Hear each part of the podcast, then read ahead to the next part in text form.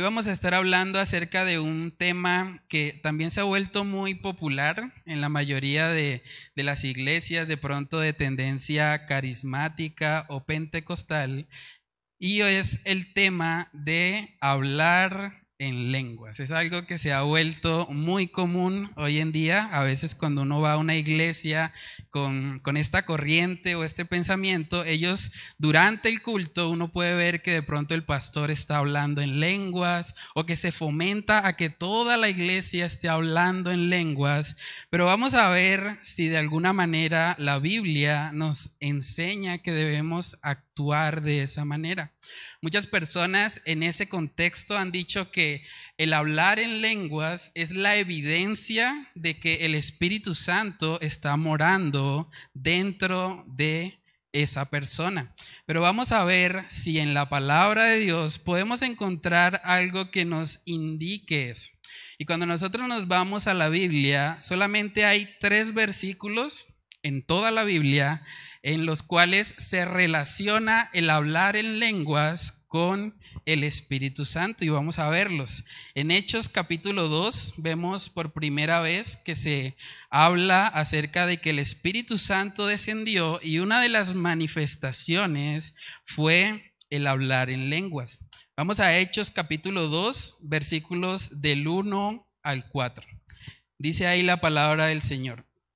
Cuando llegó el día de Pentecostés, estaban todos unánimes, juntos, y de repente vino del cielo un estruendo como de un viento recio que soplaba, el cual llenó toda la casa donde estaban sentados. Y se les aparecieron lenguas repartidas como de fuego, asentándose sobre cada uno de ellos. Y fueron todos llenos del Espíritu Santo y comenzaron a hablar en otras lenguas, según el Espíritu les daba que hablasen. Ahí vemos una conexión, la llenura del Espíritu Santo con el hablar en lenguas. También en Hechos capítulo 10, ese es el otro texto, Hechos capítulo 10, versículos del 44 en adelante, miremos lo que dice. Mientras aún hablaba Pedro, estas palabras, el Espíritu Santo cayó sobre todos los que oían el discurso. Y los fieles de la circuncisión que habían venido con Pedro se quedaron atónitos de que también sobre los gentiles se derramase el don del Espíritu Santo, porque los oían que hablaban en lenguas y que magnificaban a Dios. Esa es la segunda aparición. Y la tercera está en Hechos también, en el capítulo 19, versículos del 5 al 6. Dice ahí la palabra, cuando oyeron esto, fueron bautizados en el nombre del Señor Jesús.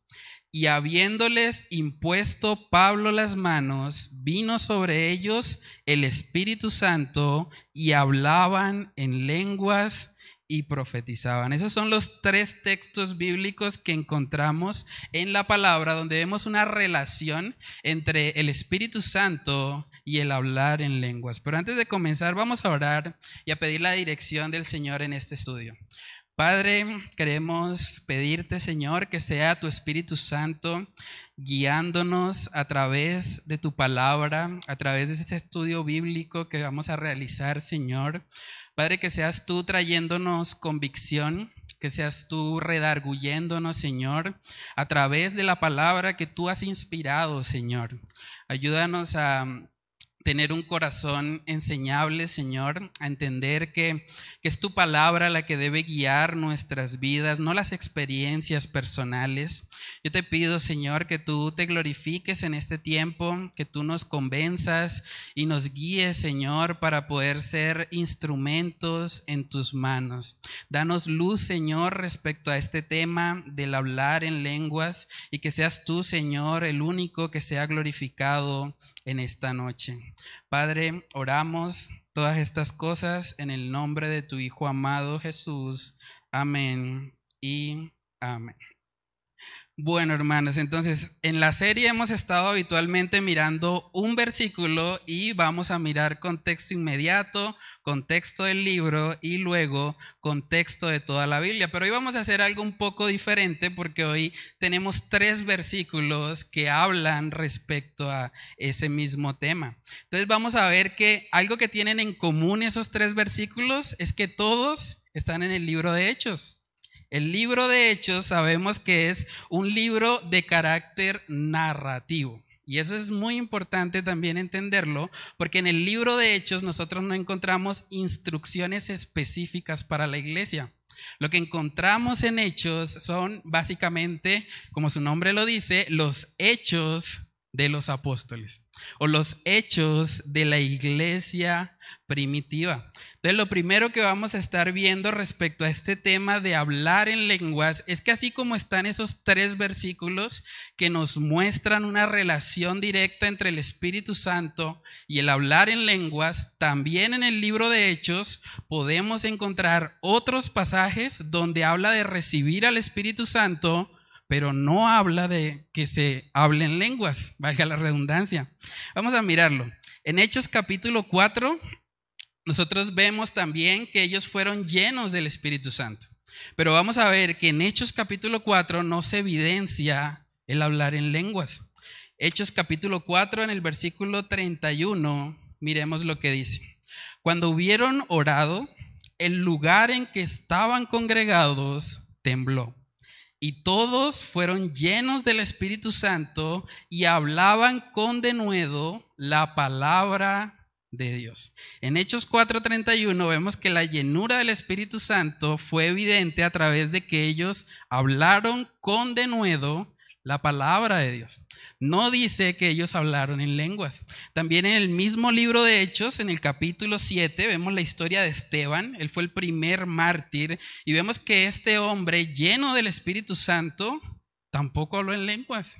Hechos capítulo 7, versículos del 55 al 56. Dice ahí la palabra, pero Esteban, lleno del Espíritu Santo, puestos los ojos en el cielo, vio la gloria de Dios y a Jesús que estaba a la diestra de Dios. Y dijo, he aquí veo los cielos abiertos y al Hijo del Hombre que está a la diestra de Dios. Entonces vemos a Esteban, la llenura del Espíritu Santo se manifestó en Esteban de tal manera que él vio la gloria de Dios. Él puso la mirada en las cosas de arriba. No dice que él hablara en lenguas. Y eso debe darnos una pista. En Hechos capítulo 9 es otro pasaje donde vemos la conversión de Pablo, del apóstol Pablo, y vemos que dice que él fue lleno del Espíritu Santo cuando Ananías fue y le predicó. Pero vamos a ver cómo se manifestó la llenura del Espíritu Santo en Pablo. Hechos capítulo 9, versículos del 17 al 18 dice, fue entonces Ananías y entró en la casa. Y poniendo sobre él las manos, dijo, hermano Saulo, el Señor Jesús, que se te apareció en el camino por donde venías, me ha enviado para que recibas la vista y seas lleno del Espíritu Santo. Y al momento le cayeron de los ojos como escamas, y recibió al instante la vista y levantándose fue bautizado. Aquí vemos a Pablo también lleno del Espíritu Santo a través de la predicación de Ananías y el resultado cuál fue? Que se bautizó. Entonces, no vemos a lo largo del libro de Hechos que sea un patrón constante, que cada vez que alguien recibe al Espíritu Santo o que cada vez que alguien se llena del Espíritu Santo, necesariamente tenga que hablar en lenguas. Y eso tiene que ver mucho con la naturaleza de este libro de Hechos. Como les decía, el libro de Hechos es un libro histórico.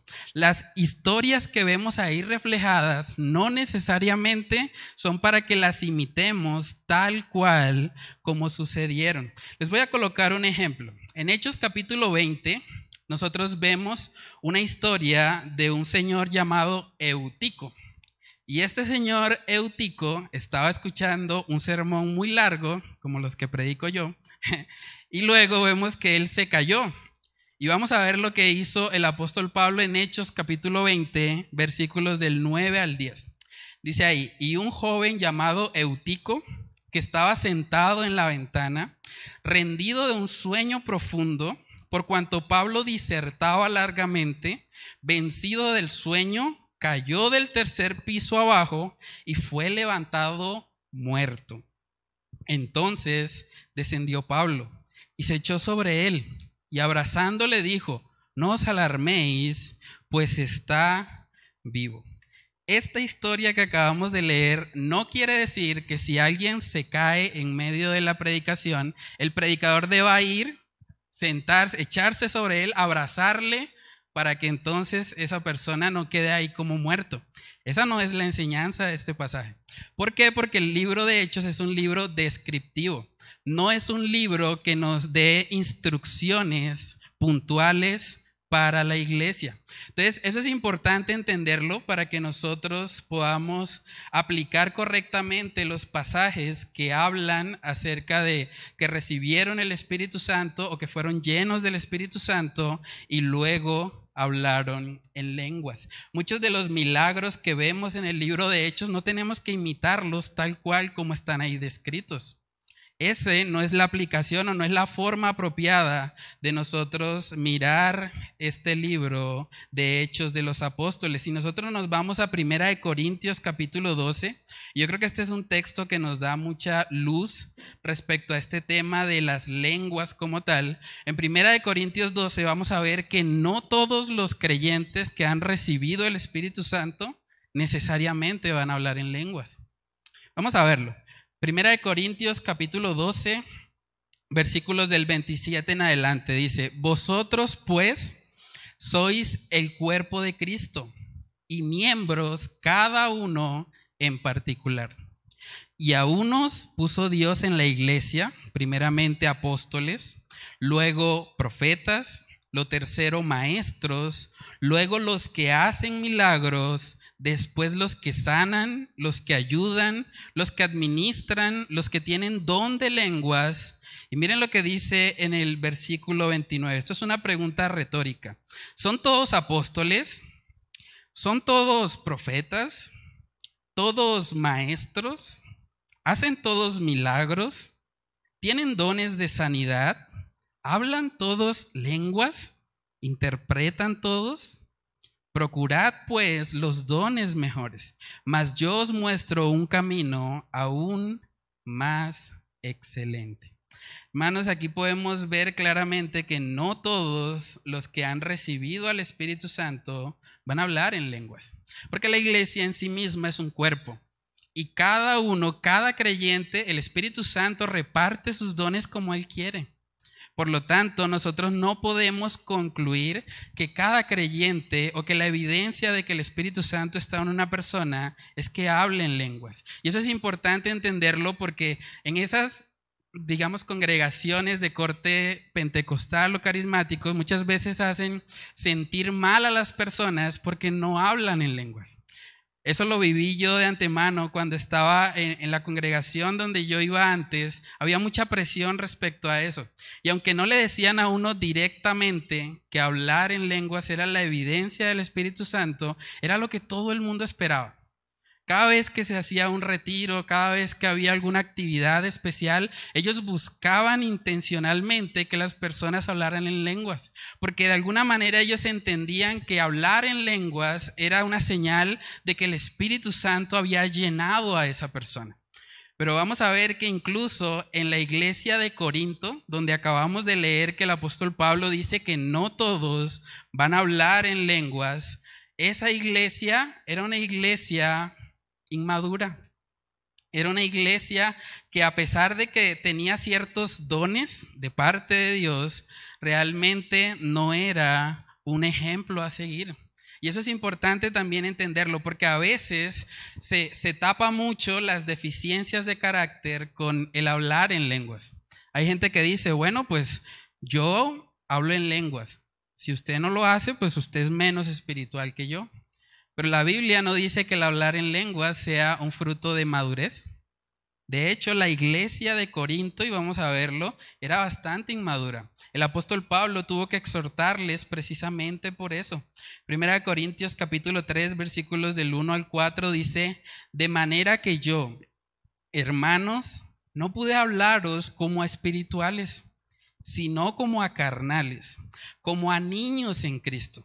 Os di a beber leche y no vianda, porque aún no erais capaces, ni sois capaces todavía, porque aún sois carnales pues habiendo entre vosotros celos, contiendas y disensiones, ¿no sois carnales y andáis como hombres? Porque diciendo el uno, yo ciertamente soy de Pablo, y el otro, yo soy de Apolos, ¿no sois carnales? Entonces podemos ver que a pesar de que en Corinto existía este don de lenguas, ellos realmente estaban viviendo de una forma muy inmadura. El apóstol Pablo mismo dice, bueno, no los puedo tratar como espirituales, sino más bien como carnales, como niños en la fe. Entonces no podemos asociar este don de lenguas con el hecho de que la persona sea madura Y eso es muy importante que nosotros lo entendamos. Ahora, manera de resumen, hemos visto, el libro de Hechos no es un libro normativo para la iglesia. Más bien es un libro que nos cuenta lo que el Espíritu Santo hizo en la vida de los apóstoles. Y vemos que en algunos casos, cuando recibían el Espíritu Santo, hablaban en lenguas, pero también en otros casos no era así. También vimos que en Corinto, a pesar de que era una iglesia donde el don de lenguas estaba activo, era una iglesia bastante carnal. Ahora, lo segundo que vamos a estar viendo es que las lenguas tenían un propósito. Y eso lo vemos también en Primera de Corintios capítulo 14. Las lenguas eran una señal para los judíos incrédulos. Las lenguas eran una señal para los judíos incrédulos. Vamos a Primera de Corintios capítulo 14 para verlo. En el versículo 21 dice, en la ley está escrito. Miren lo que está escrito en la ley en otras lenguas y con otros labios hablaré a este pueblo. Y ni aun así me oirán, dice el Señor. Así que las lenguas son por señal, no a los creyentes, sino a los incrédulos. Pero la profecía no a los incrédulos, sino a los creyentes. Es curioso porque aquí el apóstol Pablo está citando un texto de Isaías y está hablando puntualmente en el versículo 21 de que con otros labios hablaré a este pueblo y ni aún así me oirán. Está hablando del pueblo de Israel. El pueblo de Israel fue un pueblo muy incrédulo y a pesar de que el Señor hizo muchos milagros, muchas cosas extraordinarias en el libro de Hechos, ese pueblo o una parte de ese pueblo permaneció siendo incrédulo. Y es lo que vemos en Isaías. Vamos a mirar Isaías 28 para ver el texto que está citando ahí el apóstol Pablo. Isaías capítulo 28, versículos del 11 al 12, ahí se describe lo que vemos que pasó luego en el libro de Hechos. Isaías 28, versículo 11 dice, porque en lengua de tartamudos, y en extraña lengua hablará a este pueblo, a los cuales él dijo, este es el reposo, dad reposo al cansado, y este es el refrigerio. Pero miren lo que dice al final, mas no quisieron oír. Las lenguas eran una señal para los judíos para que escucharan y vieran que Dios había derramado de su Espíritu Santo sobre los gentiles. Pero ¿saben qué pasó con el pueblo judío? Muchos no creyeron. Muchos simplemente ignoraron esa señal de parte del Señor. Y si nosotros vamos otra vez a los tres textos que les dije que inicialmente hablan acerca del Espíritu Santo y hablar en lenguas, podemos ver que en los tres habían judíos.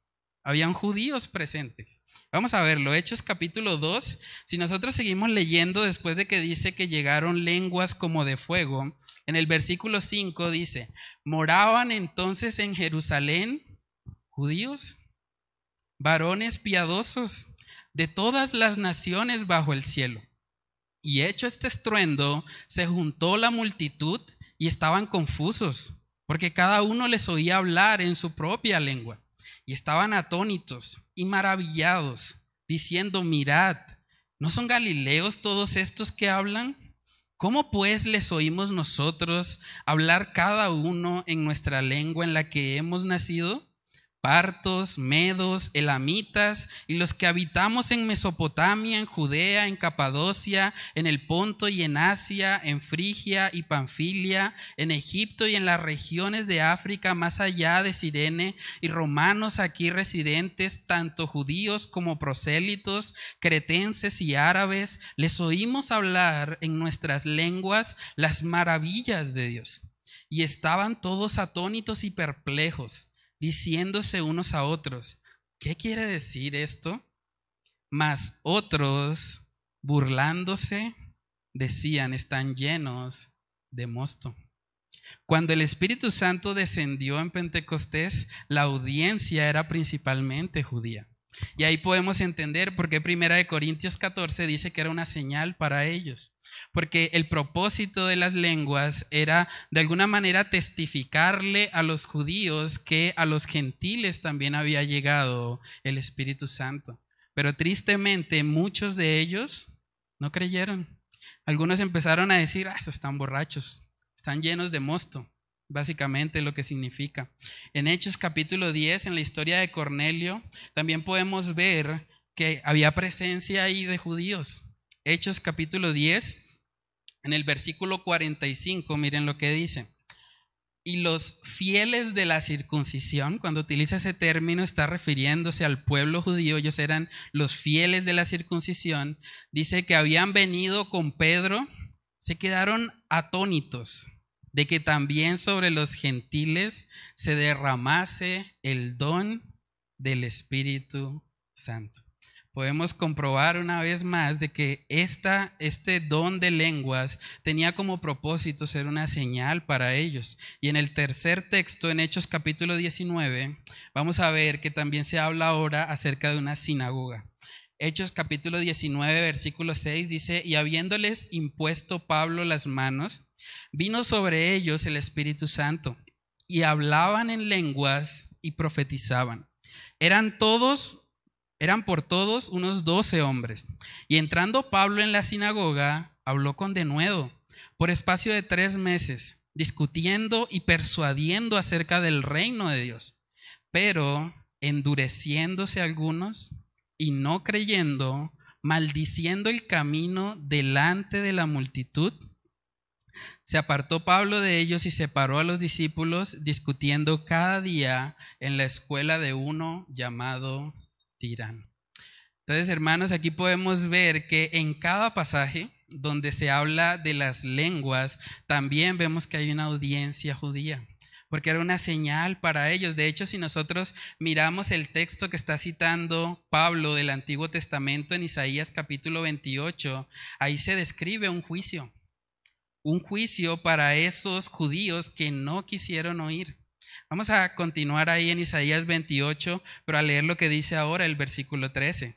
Isaías 28, 13 dice, la palabra pues de Jehová le será mandamiento tras mandamiento, mandato sobre mandato, renglón tras renglón, línea sobre línea, un poquito allí, otro poquito allá, hasta que vayan y caigan de espaldas y sean quebrantados, enlazados y presos. Hermanos, muchos comentaristas bíblicos entienden que esa profecía de Isaías 28:13 se cumplió en el año 70 después de Cristo. Porque si nosotros buscamos en la historia podemos darnos cuenta que en el año 70 después de Cristo el templo de Israel fue destruido. Fue destruido y pasó tal cual como dice Isaías 28:13. El pueblo se endureció, no quisieron oír y como consecuencia de eso ellos fueron apresados. Y es ahí donde mucha gente entiende, o muchos autores bíblicos entienden, que el propósito de las lenguas ya no existe hoy. Porque el propósito de las lenguas está relacionado con lo que dice Isaías 28, del 11 al 13. Y vemos que esa profecía se cumplió cuando los judíos incrédulos recibieron el juicio por parte del imperio romano. Entonces, a la luz de eso, no podríamos hablar de la necesidad de que hayan lenguas hoy. Porque si el propósito ya se cumplió, pues ¿para qué necesitaríamos las lenguas hoy en día? Y es importante entender que aunque uno pueda tomar una posición cesacionista, se llama eso, las personas que de alguna manera entienden que los dones extraordinarios de parte de Dios han cesado, aunque usted tome esa posición, debemos tener cuidado también con caer en, en la trampa de pensar que Dios no puede obrar de forma extraordinaria porque también es una realidad y hay muchos testimonios de hombres que testifican que de alguna manera el Señor les dio dones especiales de lenguas. Hay misioneros, hay historias que ustedes pueden consultar y darse cuenta de hombres que de pronto llegaron a una tribu donde de pronto no sabían el idioma, pero Dios en su gracia y en su infinito poder les dio la capacidad para que hablaran y esas personas entendieran. Entonces, aunque veamos que este, esta profecía tenía un propósito, o este don de lenguas tenía un propósito, aquí podemos ver también a la luz de, de la actualidad en la que estamos, que el Señor puede obrar de formas extraordinarias. Hay una frase del pastor Sugel Michelén que me llama mucho la atención. Él dice, yo soy cesacionista, pero Dios no lo es. Él se define como cesacionista, pero Dios no lo es. Por lo tanto, Dios en situaciones extraordinarias puede hacer cosas extraordinarias. No estamos diciendo que las lenguas no puedan manifestarse hoy. Si el Señor quiere hacerlo, lo puede hacer. Pero lo que vemos en la palabra de Dios es que tenía un propósito y que el propósito ya fue cumplido. Ahora, si alguien quiere afirmar que hoy por hoy tiene ese don de parte de Dios, también es importante que entienda que hay una forma o hay una regulación para poder ejecutar ese don. Y eso lo vemos ahí también en Primera de Corintios 14, versículos del 27 al 28. Miren lo que dice la palabra de Dios. Si habla alguno en lengua extraña, sea esto por dos o a lo más tres, y por turno, y uno interprete. Y si no hay intérprete, dice, calle en la iglesia y hable para sí mismo y para Dios. Aquí vemos otra realidad que muchas veces no se cumple. A veces vemos que el pastor o el que está dirigiendo de pronto el culto está hablando continuamente en lenguas. Y uno dice, pero bueno, si no hay intérprete, si no hay alguien que le pueda dar un sentido a esas palabras, Pablo dice, cállese. No debe hablar. Si ese es su caso, pues mejor hable con Dios y ya. Pero no tiene sentido estar hablando en lenguas cuando simplemente las personas no pueden entender. Yo les puedo contar a manera de, experiencia personal. Yo tuve mucho, eh, una lucha respecto a este tema, porque yo vengo de una congregación donde me enseñaron que era muy importante hablar en lenguas, o que era la evidencia de que realmente estaba creciendo en mi fe. Y por mucho tiempo yo pensé que tenía el don. Yo pensé que pues Dios me había dado eso. Porque en algún momento de mi vida, mientras yo estaba orando, yo pude sentir o experimentar lo que fue hablar en lenguas. Hay ciertas instrucciones que le dan a uno. Le dicen, bueno, básicamente usted tiene que aflojar un poco, como la mandíbula, y tiene que dejarlo salir, dejarse llevar. Y yo viví eso. Yo lo viví y yo decía, wow, realmente si Dios me ha dado este don y en 1 Corintios 14 también dice que debemos pedir a Él para que nos dé la capacidad de interpretarlo. Y por mucho tiempo yo estuve orando al Señor, bueno Señor, ayúdame a poder entender lo que estoy hablando. Pero saben que por más que yo oré al Señor, Él nunca me dio la capacidad de interpretar lo que yo decía. Luego de eso, mirando también Primera de Corintios capítulo 12, yo me di cuenta que uno de los propósitos por los cuales el Señor da dones a sus hijos es para provecho de la iglesia. Y cuando yo veía eso, yo decía, bueno, pero este don, si realmente viene de parte de Dios, ¿cómo hago para usarlo para el provecho de la congregación o el provecho de los hermanos? Primera de Corintios capítulo 12, versículos del 4 al 7 dice, ahora bien, hay diversidad de dones, pero el Espíritu es el mismo. Y hay diversidad de ministerios, pero el Señor es el mismo. Y hay diversidad de operaciones, pero Dios que hace todas las cosas en todos es el mismo. Pero a cada uno le es dada la manifestación del Espíritu para provecho. Esa última parte para mí era una lucha. Yo decía, ¿cómo Dios me va a dar un don que no puede bendecir a otros? Solamente sería de beneficio para mí si yo hablo y no entiendo.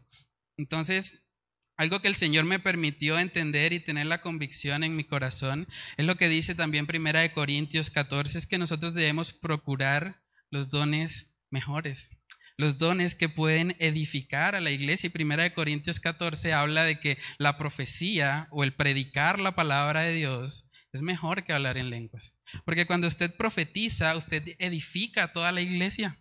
Es de bendición para todos. Entonces empecé a enfocarme no tanto en pedirle al Señor que Él me diese la capacidad de interpretar ese don, sino más bien en pedirle que me ayude a crecer en la, profecía, en predicar el Evangelio, en, enseñar lo que Él ha establecido en su palabra.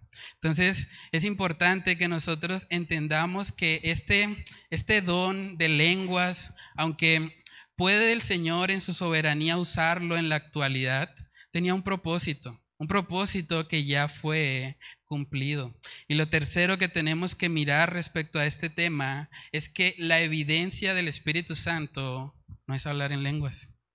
La evidencia del Espíritu Santo es que tenemos el fruto de Él en nuestras vidas. Eso es muy importante. En Efesios capítulo 1 vemos que nosotros como creyentes tenemos al Espíritu Santo cuando hemos creído en Él, cuando confiamos completamente en Jesús como nuestro Salvador, dice Efesios 1, versículos del 13 al 14, en Él también vosotros, habiendo oído la palabra de verdad, el evangelio de vuestra salvación y habiendo creído en él, fuisteis sellados con el Espíritu Santo de la promesa, que es las arras de nuestra herencia, hasta la redención de la posesión adquirida para alabanza de su gloria. Aquí vemos claramente que el sello del Espíritu Santo viene después de creer.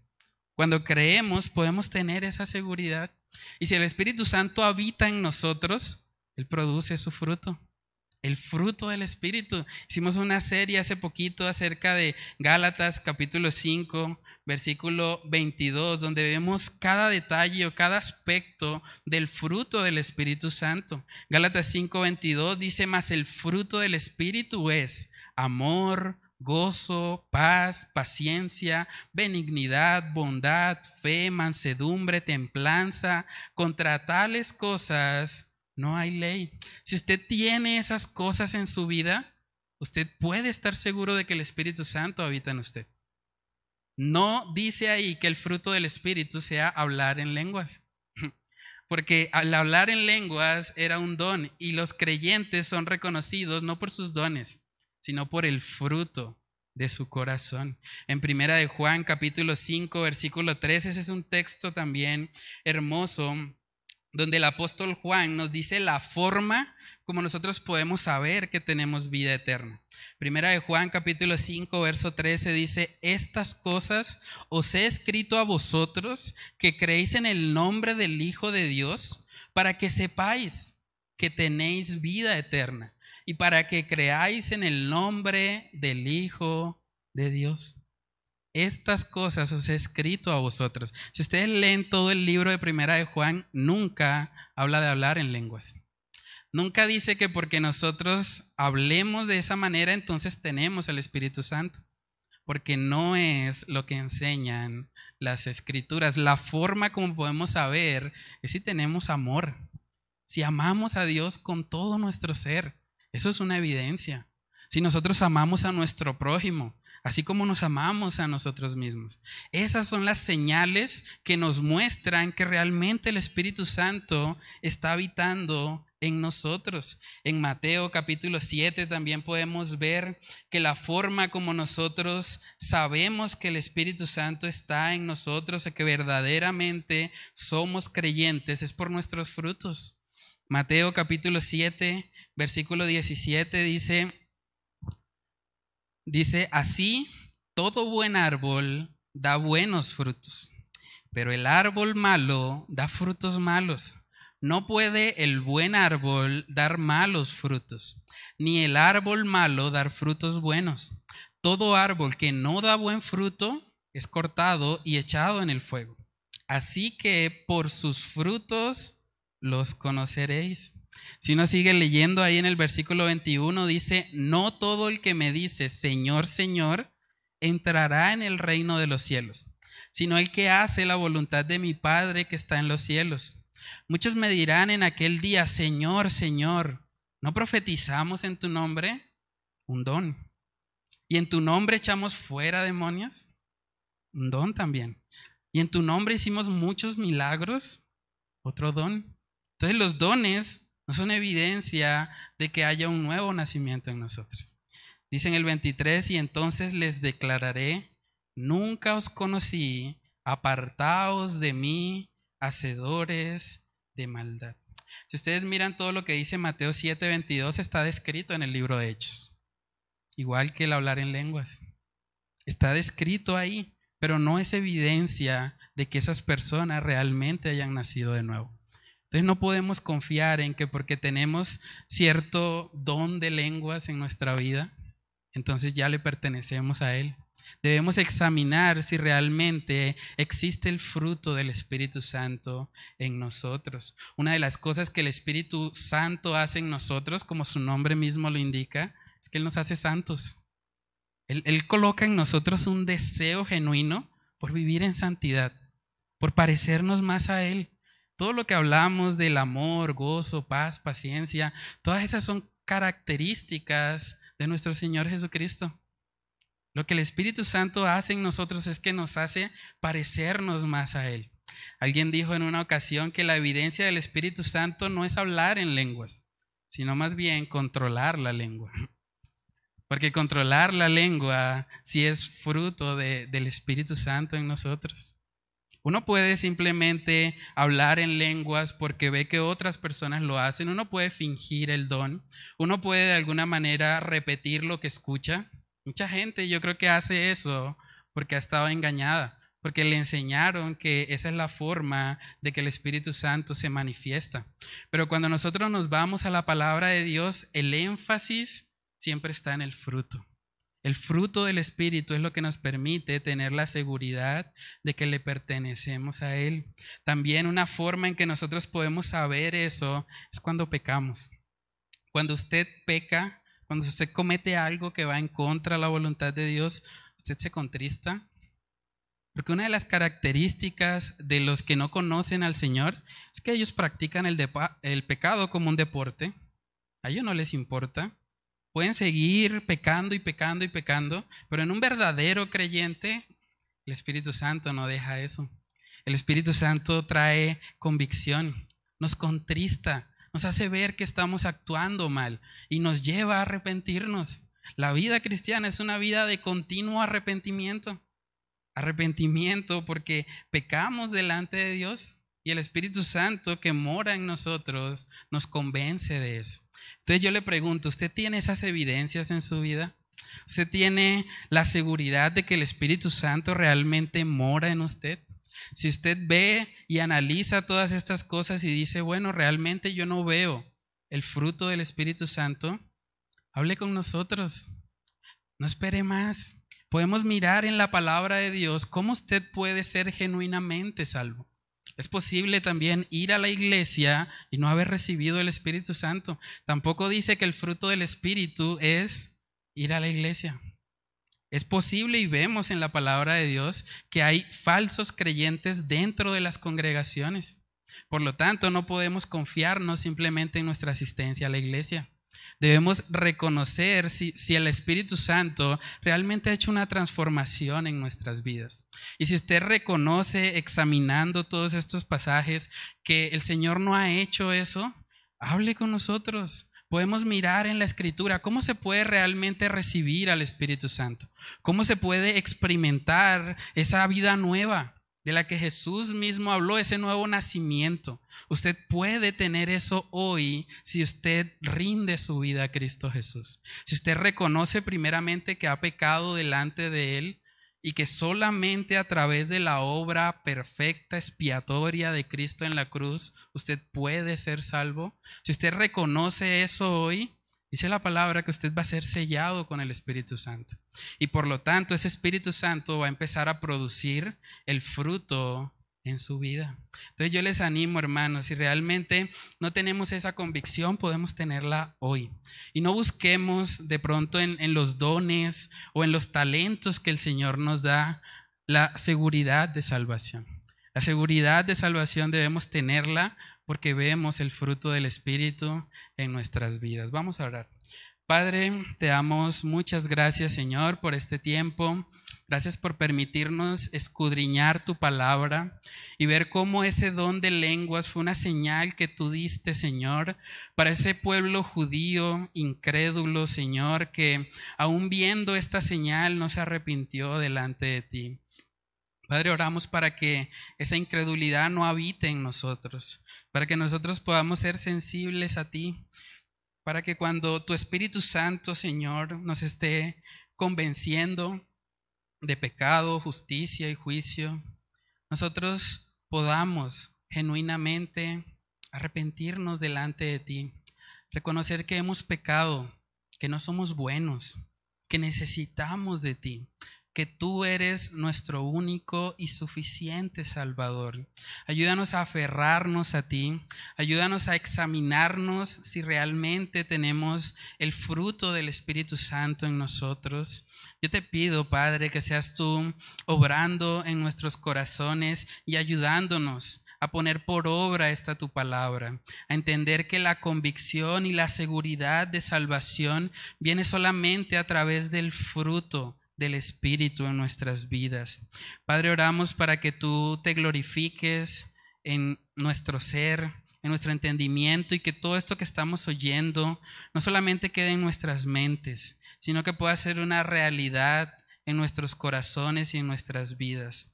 Ayúdanos, Señor, te lo pedimos en el nombre de Cristo Jesús. Amén y amén.